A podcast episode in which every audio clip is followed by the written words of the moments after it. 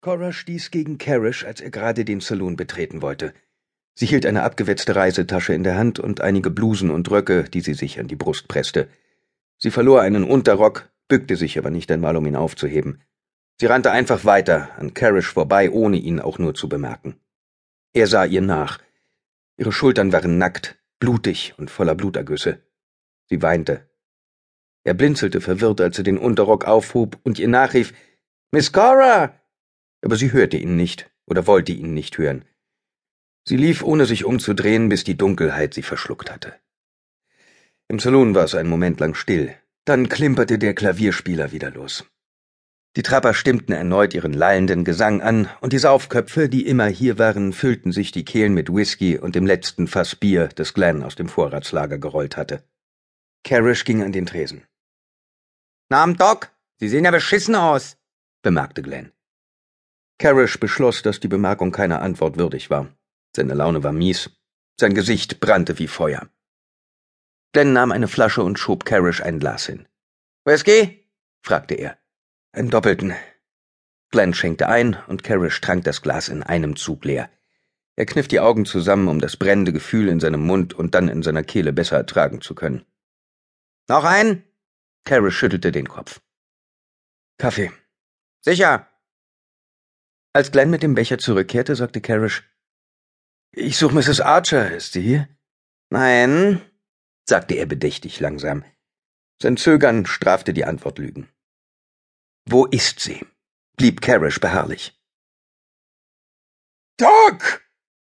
Twissels Stimme donnerte wie ein Kanonenschlag durch den Saloon. Carish sah nach oben. Er hatte nicht geglaubt, dass seine Laune noch schlechter werden konnte, aber er hatte sich geirrt. Was ist denn? Schnauzte er zurück. Kommen Sie hoch! Wir haben was zu reden. Der Doktor nahm den Becher mit und stieg die Stufen hinauf. Dabei sah er auf die Tür zum Saloon, und er musste an die arme Cora denken. Er brauchte kein Hellseher zu sein, um zu wissen, wer für ihren Zustand verantwortlich war. Am liebsten hätte er Twistle den heißen Kaffee ins Gesicht geschüttet. Er tat es nicht. Sein Bedarf an Schlägen war in der letzten Zeit mehr als gedeckt worden. So verzog er nur die Mundwinkel. Ich wüsste nicht, was wir zu bereden hätten. Es sei denn, Sie wissen, wo sich Mrs. Archer aufhält. Twissels Kopf war feuerrot. Schweißperlen rannen über seinen blanken Schädel und aus den dichten Koteletten. Er tupfte sich mit einem Taschentuch ab. Deswegen habe ich Sie gerufen. Sie ist hier. Hab's mir doch denken können, dass Sie sie sehen wollen. Sein billiges Grinsen verriet, was er dachte. Kara ließ sich auch jetzt zu keiner Antwort hinreißen. Was haben Sie sich dabei gedacht? Sie hätten dabei sterben können. Wir hätten dabei sterben können. Rupert ging zwischen Fenster und Tisch hin und her und gestikulierte dabei mit den Händen. Ich weiß, sagte Catherine, ohne Reue, den Blick fest auf ihn geheftet. Wenn Sie geplant haben, ihn umzulegen, warum haben Sie mir das nicht gesagt? Hätten Sie mir denn dabei geholfen? Rupert hielt in der Bewegung inne, machte den Mund auf und klappte ihn gleich wieder zu. Sehen Sie? Darum habe ich nichts gesagt. Und ehrlich gesagt, ich habe nicht wirklich darüber nachgedacht. Es ist einfach passiert. Rupert sah zum wer weiß wievielten Mal aus dem Fenster. Ein Betrunkener erleichterte sich auf der anderen Straßenseite an einer Hauswand.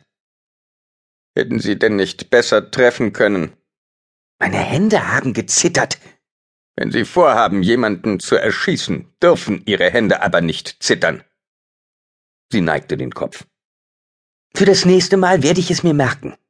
Rupert konnte nicht anders. Er musste schmunzeln. Was machen wir denn jetzt? fragte Catherine. Das hängt zum Teil von Twistle ab.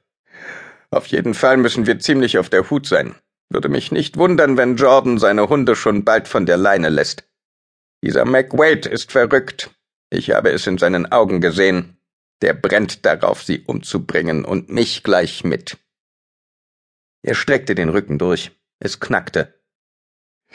Ich werde zu alt, um mich mit irgendwelchen jungen, verrückten, schießwütigen Idioten herumzuärgern. Eigentlich wollte ich nur noch malen, wissen Sie. Catherine hob neugierig den Kopf.